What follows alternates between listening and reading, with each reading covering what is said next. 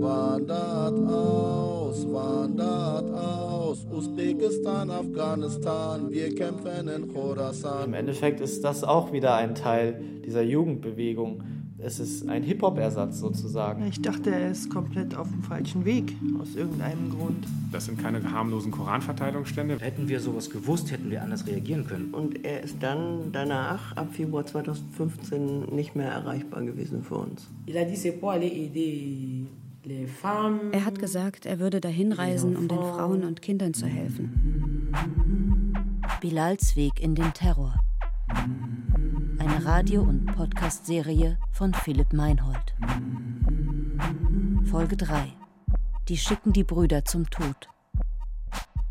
Am 3. Februar 2015 zitiert Bilal auf seiner Facebook-Seite den islamistischen Imam al-Awlaki.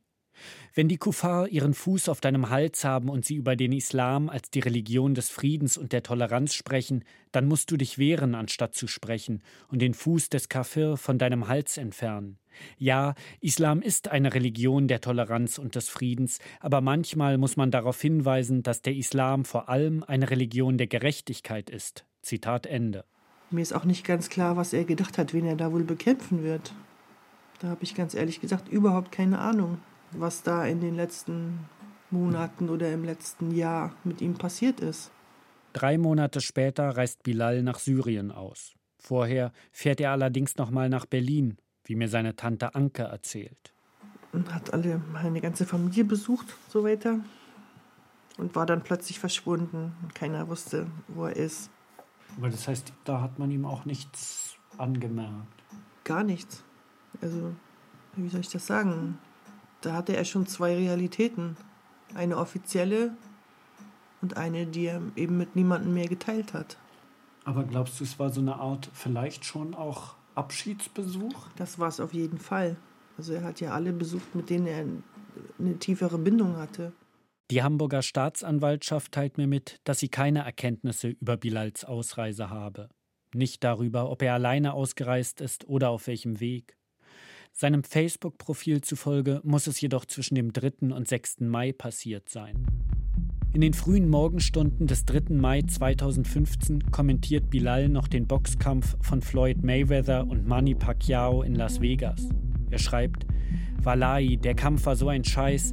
Wie kann der dreckige Kafir Mayweather gewinnen? Er hat die ganze Zeit Bomben gefressen wie ein Verrückter und am Ende gewinnt er noch. Frust. Zitat Ende. Darunter entspannt sich eine heftige Diskussion unter seinen Freunden, ob der Sieg nun gerecht war oder nicht. Bis einer schreibt, Brüder, schwört inshallah nicht alle jedes Mal. Der eine schwört verdient gewonnen, der andere unverdient. Welcher Schwur ist jetzt gelogen und welcher wahr? Zitat Ende. Schwer vorstellbar, dass Bilal diesen Boxkampf sieht, als er bereits beim IS ist. Am Abend des 6. Mai postet er dann ein Foto von sich in einem schäbig aussehenden Zimmer. Er trägt eine Outdoorjacke und eine Umhängetasche, den Zeigefinger zum Zeichen seines Gottesglaubens wie immer erhoben. Dazu schreibt er Salam, Frieden. Das Bild wirkt wie ein Statement, das sagen will, angekommen. Ob in einem billigen türkischen Hostel oder bereits beim IS ist nicht klar. 90 Likes bekommt er für dieses Bild. Seinem Bruder hat er erzählt, dass er zum Urlaub in die Türkei fährt. Drei Tage später, am 9. Mai, geht seine Mutter zur Polizei. Ich wusste nicht, wo er ist. Weil ich ihn weder per SMS noch telefonisch erreichen konnte, habe ich ihn als vermisst gemeldet. Er war damals noch minderjährig. Ich sagte der Polizei, ich könne ihn nicht erreichen. Das war alles, was ich getan habe. Sonst nichts. Erst zwei Wochen später erfährt sie von einem Freund ihres Sohnes, dass er in Syrien ist. Dieser Schulfreund wird nach Bilals Tod von der Polizei vorgeladen. Da er sich von der Situation überfordert fühlt, bittet er seinen ehemaligen Lehrer Christoph Behrens, ihn zu begleiten. Was er wusste, war, dass Florent mit einem falschen Pass von Hamburg ausgereist ist, vom Hamburger Flughafen in die Türkei geflogen ist und dann über die grüne Grenze nach Syrien gereist ist und dann in ein Europahaus, so haben sie es genannt, gegangen ist, wo dann die Neuankömmlinge ausgebildet werden, um in den Kampf zu ziehen. Der Schüler war mit Florent über WhatsApp im Kontakt und über Facebook. Aber in der Regel haben sie das über WhatsApp gemacht, über Sprachmemos. Und Florent war sozusagen dann auch so weit, dass er seinen Freund gebeten hat, Kontakt mit der Mutter aufzunehmen, um sie zu informieren. Und ist er alleine ausgereist? Nach Aussage ist er nicht alleine ausgereist, sondern es gab eine Kontaktperson in Hamburg, die ihn angesprochen hat und dann mit ihm gemeinsam ausgereist ist. Also der hat ihn wohl dann auch begleitet in die Türkei, nach Syrien und ist dann wohl auch mit ihm zusammen umgekommen, laut Aussage des Freundes. Wer diese zweite Person ist, weiß der Freund aber nicht. Also er hat ihn gesehen, aber er kannte ihn nicht persönlich, sondern das war sozusagen dann die neuen Freunde von Florent, die neuen Bekanntschaften, aber der kannte ihn nicht. Ich frage bei der Staatsanwaltschaft nach, was dazu bekannt ist. Die Antwort erhalte ich schriftlich. Details zur Ausreise des Beschuldigten, insbesondere zu seinem Reiseweg und den Fragen, ob ein gefälschter Pass verwendet wurde und ob der Beschuldigte in Begleitung anderer Personen war, konnten nicht ermittelt werden. Konkrete Erkenntnisse darüber, ob der Beschuldigte bereits von Hamburg aus Kontakt zum sogenannten IS aufgenommen hat, sind nicht vorhanden. Die Aussagen der Zeugen beschränken sich insoweit auf die Auskunft, dass der Beschuldigte in salafistischen Kreisen verkehrt habe, ohne dass konkrete Kontaktpersonen genannt werden. Dass Bilal einen gefälschten Pass benutzt haben soll, ist eher ungewöhnlich. Für die Ausreise ist das eigentlich nicht nötig. Doch auch Bilals Mutter sagt, dass er unter anderem Namen ausgereist sei. Seinen echten Pass soll die Polizei in der Wohnung gefunden haben. Zum IS zu kommen ist zum damaligen Zeitpunkt ansonsten nicht schwer. Über die Türkei ist Syrien leicht zu erreichen. Im Internet kursiert sogar ein Reiseführer für Ausreisewillige. Ein englischsprachiges E-Book mit dem Titel Hijra to the Islamic State oder, wie es der Islamismusexperte Thomas Mücke nennt, eine Art Dschihad für Dummies. Was in den Koffer gehört. Einige Kleidungsstücke, aber nur das Notwendigste.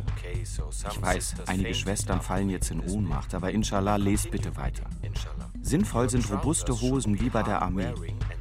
Ein Schlafsack, sehr nützlich. Du wirst hier an ungemütlichen Orten zu ungewöhnlichen Zeiten schlafen müssen. Ein Bett oder eine Matratze wird es nicht immer geben. Toilettenartikel, Zahnbürste, Zahnpasta und so weiter. Haut- und Handcreme, wenn du trockene Haut hast. Der Leser erfährt, wie man nach Syrien kommt und was man bei der Sicherheitskontrolle am Flughafen sagt. What is your purpose in Turkey? Just reply tourism. Ein Kapitel richtet sich an junge Frauen. Zitat: Hab auf jeden Fall ein Handy dabei. Bitte versuche nicht, die Ausreise zu machen, wenn deine Eltern das Handy konfisziert haben. Zitat Ende. Aber wie geht es für Bilal und die anderen jungen IS-Kämpfer weiter, wenn sie in Syrien angekommen sind? Was erwartet sie dort? Um darüber genaueres zu erfahren, treffe ich einen Kämpfer, der im Unterschied zu Bilal nach Deutschland zurückgekehrt ist. Den 27-jährigen Harry S. aus Bremen. Er ist zur gleichen Zeit beim IS wie Bilal, von April bis Juli 2015. Und er hat den gleichen islamischen Namen gewählt. Sein Instagram-Account trägt den Namen Black Bilal. Den Namen habe ich ausgesucht, ähm, weil man viele Similaritäten mit dieser Person äh, irgendwie gemeinsam hatte. Also er war ein afrikanischer Sklave aus dem heutigen Abyssinien, äh, Äthiopien, Somalia, Eritrea. Und dieser Mann wurde zu einer der engsten Gefährten des Propheten. Und ich glaube, das Besondere an dieser Geschichte ist, dass der Rassismus damals durch diese Geschichte von Bilal zerstört worden ist im Islam. Denn es gab Beleidigungen auch unter den Gefährten, die haben Bilal als, ähm, ich, will ich kann den Ausdruck jetzt nicht hier so sagen, aber haben ihn beleidigt wegen seiner Hautfarbe. Und der Prophet hat dann gesagt, wisst ihr denn nicht, dass ich der Sohn einer schwarzen Frau bin und der Sohn einer weißen Frau? Denn die Frau, die mich gestillt hat, war schwarz. Ähm, Halima heißt die Frau. Es war eine schwarze Sklavin, die dem Propheten Mohammed damals die Brust gegeben hatte. Und so wurde Rassismus damals im Islam zerstört. Und das, glaube ich, ist sehr ansprechbar für farbige Muslime, die später zum Islam konvertieren. Wie Bilal wächst Harry in ärmlichen Verhältnissen auf. Im Bremer Problemviertel Osterholz-Teneva. Auch Harrys Mutter stammt aus Afrika. Auch sie ist eine gläubige Christin. Und ebenso wie Bilals Mutter hat sie es als afrikanische Frau mit drei Kindern in Deutschland nicht leicht. Nachdem Harry seinen Realschulabschluss gemacht hat, geht die Familie nach London. Mein Freund hat mich näher an den Islam rangebracht und ich habe mich in den Islam damals verliebt, als eine wunderschöne Religion. Den Islam, den Harry in England kennenlernt, beschreibt er als moderat. Was mich angesprochen hat im Islam ist der Monotheismus, also die Gottesverehrung, die Art und Weise, wie gebetet wird, die Rituale, die ritualen Dinge, die Gebetswaschung äh, und auch das Spenden, dass es Pflicht ist, dass du Gutes tust. Und auch das strikte Halten an Regeln, dieses du musst dies tun, damit du näher an Gott rankommst. Und das ist das, was der Prophet getan hat. Und deswegen tun wir das auch. Das waren Sachen, die mir sehr nahe gingen. Und deswegen habe ich mich dann für den Islam entschieden. Doch als sein bester Freund stirbt, geht Harry mit Anfang 20 nach Bremen zurück. Dort überfällt er mit Freunden aus Kindertagen einen Supermarkt. Sie werden erwischt und Harry wird zu zwei Jahren Haft auf Bewährung verurteilt. 120 Euro soll er jeden Monat zurückzahlen. Als er das nicht tut, muss er für zwei Jahre ins Gefängnis. Dort trifft er auf den verurteilten Bremer Islamisten und Terrorhelfer René Marc S. Er hat mir den extremen Salafismus nahegelegt als authentische islamische Religion. Und ich habe dann gedacht, das wäre der Weg. Ähm, er hat gesagt, dass der Islam, den ich bis dahin gelebt habe, nicht der richtige Islam sei. Er sagt, dieses Wort moderat gibt es nicht. Ähm, entweder bist du ein richtiger Muslim oder du bist kein Muslim. Und er hat immer authentische Quellen rezitiert aus dem Koran und Überlieferungen gebracht und die Aussagen einiger Gelehrten, die diese Ideologie äh, vertreten. Und er hatte einfach die Antwort auf alle Fragen. Und, und so bin ich dann peu à peu langsam in diese Szene reingerutscht. Einen Monat vor Bilal, Anfang April 2015, reist Harry mit seinem Freund Adnan nach Syrien. Der hat bereits Kontakt zu Mittelsmännern des IS. Wenn man in der Szene ist, kommt alles also zu einem angeflogen. Und es sind ja mehrere Deutsche schon unten gewesen. Und mit denen kannst du ja easy Kontakt aufbauen heute. Man hat ja ein Social Network, wo man die Leute anschreibt und die die gewisse Adressen und Nummern austauschen. Der Kontakt war auf jeden Fall schon da. Ja. Die Route, die sie nehmen, ist die gängige über Istanbul nach Şanlıurfa im Südosten der Türkei, im Volksmund Urfa genannt. Damals eine Durchgangsstation für Dschihadisten aus aller Welt. Hier betreibt der IS sogenannte Safe Houses als Unterkunft. Schlepper bringen die ausländischen IS-Anwärter zur syrischen Grenze. Die ist etwa 50 Kilometer entfernt. Wir waren zuerst in einem sicheren Haus außerhalb von Orfa, haben dann gewartet. Die Leute kamen mit zwei Wagen angefahren, haben uns dann alle eingeteilt, die Frauen und Kinder und die Männer unter sich, sind dann mit dem Auto zur Grenze gefahren, wurden dann rausgeschmissen aus dem Wagen und mussten dann quasi hinter den türkischen Grenzposten einen Schleichweg rüber nach Syrien laufen. Und auf der anderen Seite der Grenze, wie ging es weiter? Auf der anderen Seite der Grenze ähm, wurden wir in Empfang genommen in einem anderen sicheren Haus in der Stadt Tel Abyad. Dort wurden wir dann registriert, also die Namen wurden genommen, äh, Fingerabdrücke wurden genommen, Blutproben wurden genommen, Herkunftsländer, Größe, Namen der Geschwister, was man studiert hat. Ja, so richtig wie in einem Staat. Also richtige Anmeldung musste man dort durchführen, ja. Was war es für ein Gefühl, zuerst dort anzukommen? Man denkt jetzt, ich habe es geschafft, ich bin Kalifat. Auch eine Art der Erleichterung nach so einer langen Reise. Ähm, man hat ja an dieses Utopia geglaubt, an diese Illusion, dass man jetzt in ein paradiesisches Land eintretet. Und man hat sich dann als, wie soll ich sagen, größeres Teil dieser Gemeinschaft jetzt gefühlt, dass man dort angekommen ist. Nach drei Tagen kommt Harry in ein Ausbildungscamp für eine Spezialeinheit des IS. Drei Wochen ist er in einer wüstenähnlichen Gegend nahe Raqqa. Das Training war Intensivtraining, also es ging um Kondition, Laufen, Ruppen auf dem Boden, Springen, kein Schlaf, wenig Essen, wenig Trinken. Erniedrigung war allgegenwärtig. Wenn man nicht mehr konnte, wurde man ausgepeitscht. Leute wurden an Masten gebunden. Ähm, Leute wurden in Gefängnisse auf dem Trainingsgelände verwaist, weil sie aufgegeben haben. Zweimal kommen Mitglieder des IS-Geheimdienstes auf Harry zu. Sie fragen ihn, ob er zu Selbstmordanschlägen in Deutschland bereit sei. Ein Brite mit englischem Akzent hat mich dann gefragt, mich persönlich, ob ich nicht nach England oder nach Deutschland gehen würde, um Anschläge zu machen, da ich ja beide Länder kenne. Und äh, dort haben die mir dann gesagt, dass es schwer für sie wäre, in Deutschland und in England Fuß zu fassen, aber dass sie in Frankreich keine Probleme haben, dass sie da genügend Leute hätten. Und sie brauchen unbedingt Deutsche, die bereit sind, ihr Leben zu geben für diese Sache. Ja. Während Harry weiter im Trainingscamp ist, ist auch Bilal nach Syrien gekommen. Auch über seinen Aufenthalt sind Informationen bekannt denn er berichtet seinen Hamburger Mitschülern in einer Audionachricht davon. Es ist eine Art gesprochenes Tagebuch, in dem er den Freunden in der Heimat sein Herz ausschüttet. In aller Offenheit erzählt er ihnen von seiner Zeit beim IS. Auch wenn klar ist, dass er sich den Regeln der Terrormiliz damit widersetzt und dass dies gefährlich ist.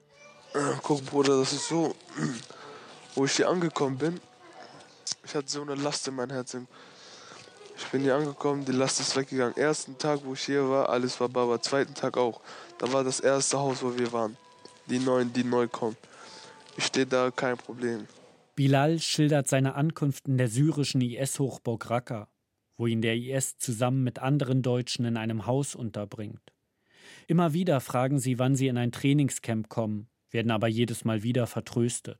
Die sagen immer, wir gehen jetzt Trainingslager, aber wir sind nie Trainingslager gegangen. Die haben uns immer auf denen angelogen. Die haben niemals die Wahrheit gesagt, Bruder. Dann werden sie in ein anderes Haus verlegt. In dieses Haus, sie dürfen nicht rausgehen. Wir dürfen nichts. Die bringen uns Essen, Alhamdulillah, und trinken. Die Brüder streiten sich, da ist zu viel Fitna, Streit, Streit. Die versprechen uns Sachen, halten es nicht ein. Sagen, ja, wie, wenn ihr was braucht, sagt Bescheid. Wir sagen Bescheid, die machen nichts. Wir chillen da ein paar Tage. Es passiert Schlägerei in diesem Haus. Mit Brüder unter Brüder Schlägerei und so. Es ist, wir dürfen nicht raus, wir dürfen nicht mal Moschee was beten, wir dürfen nicht mal Moschee beten. Wir dürfen nirgends raus, die sagen, ja, ihr seid neu hier, dürft nicht raus und so. Man hat in dieser Scheinwelt und Naivität gelebt, dass man tatsächlich etwas Gutes tut, indem man dorthin auswandert, einen islamischen Staat aufbaut, nach dem Ebenbild des Kalifats, das damals existiert hat, in dem Menschen friedlich zusammenleben und äh, Gott anbeten, in dem man äh, als Muslim frei leben kann und die Religion ausleben kann, was leider nicht der Fall war natürlich. Es ist heiß in Bilals Unterkunft und der Strom funktioniert nicht. Aber darum kümmert sich niemand. Obwohl er das Haus nicht verlassen darf, geht er gemeinsam mit anderen raus. Ich, Erkan und noch ein anderer Bruder sind einfach rausgegangen, haben auch drauf geschissen, was die mir gesagt haben, in der Moschee gebetet, haben draußen gegessen. Da war es schön, Wallah, mein Herz war da wieder frei. Danach, ich gehe wieder in dieses Haus, es war so wie ein Gefängnis. Nach etwa 20 Tagen kommen sie für kurze Zeit doch noch in ein Trainingslager anschließend in ein Haus in Mossul im Norden Iraks. Wieder dürfen sie das Haus nicht verlassen. Ich habe relativ schnell gemerkt, dass es Schwachsinn ist. Ähm, ich glaube, innerhalb der ersten Woche kamen schon die ersten Zweifel. Und die Angst konnte man fühlen, diese Angst der Menschen in diesen Gebieten. Und all diese Versprechen, die diese Leute dir vorgegaukelt hatten, ähm, dass du hier paradiesisch lebst und wir eine Gemeinschaft wären und wir helfen den Syrern, wir unterstützen sie, wo wir nur können, wir bauen einen Staat auch für sie es hat mir nicht den Anschein gemacht, man hat gesehen, dass es nicht das ist, äh, wonach man eigentlich getrachtet hat oder woran man eigentlich geglaubt hat. Bisher hat Bilal in seiner Audiobotschaft sich vor allem über die Lebensbedingungen beschwert. Es ist klar, dass dies dem IS nicht gefallen kann, aber im Grunde ist es nicht mehr als eine Beschwerde. Doch mit dem, was er jetzt sagt, begeht Bilal Verrat. Er schildert die Begegnung mit arabischen Brüdern, die ihm von der Front erzählen. Es ist eine Warnung an seine Hamburger Freunde und letztlich an alle, die mit dem IS sympathisieren. Jetzt kommt das Derbste. Bruder, der Amir, Bruder, da, wo, wo die kämpfen, sagt einfach zu denen, ja, kämpft einfach. Geht einfach nach vorne, stürmt einfach nach vorne. Die fragen, ja, haben wir keinen Plan, haben wir keine Taktik und so. Er sagt, nein, kämpft einfach und so. Er schickt die einfach zum Tod. Das ist so, du kannst gleich eine Pistole nehmen und dir ins Kopf schießen. Das ist genau so. Die schicken einfach die Brüder zum Tod. Die sind dahergekommen, um, dich, um Allahs Gesetze zu verbreiten, um die Schwester zu helfen und nicht einfach zu sterben. Verstehst du, was ich meine? Bruder, und dieser Amir, das das ist nicht, das ist nicht, Bruder, der ist nicht auf Hack, Mann. Der schickt die Brüder zum Tod. Andere Kämpfer hätten den versprochenen Lohn nicht erhalten. Wer sich beschwere, werde ins Gefängnis gesteckt. Auch ein Franzose, der zurück nach Frankreich wollte, sei ins Gefängnis gekommen. Es ist völlig klar, dass wenn der IS von Bilals Audiobotschaft erfährt, dies seinen Tod bedeutet. Jetzt sind Brüder verschwunden. Die wissen nicht, wo die Brüder sind. Ja, nee, die sind einfach verschwunden und so. Es gibt sogar ein paar Brüder da, die kämpfen ohne Amir, Bruder. Die Amir sitzen und sagen, geh kämpfen und sitzen und machen selber nichts. Verstehst du? Das ist nicht nach islamischer Hinsicht so richtig, Bruder.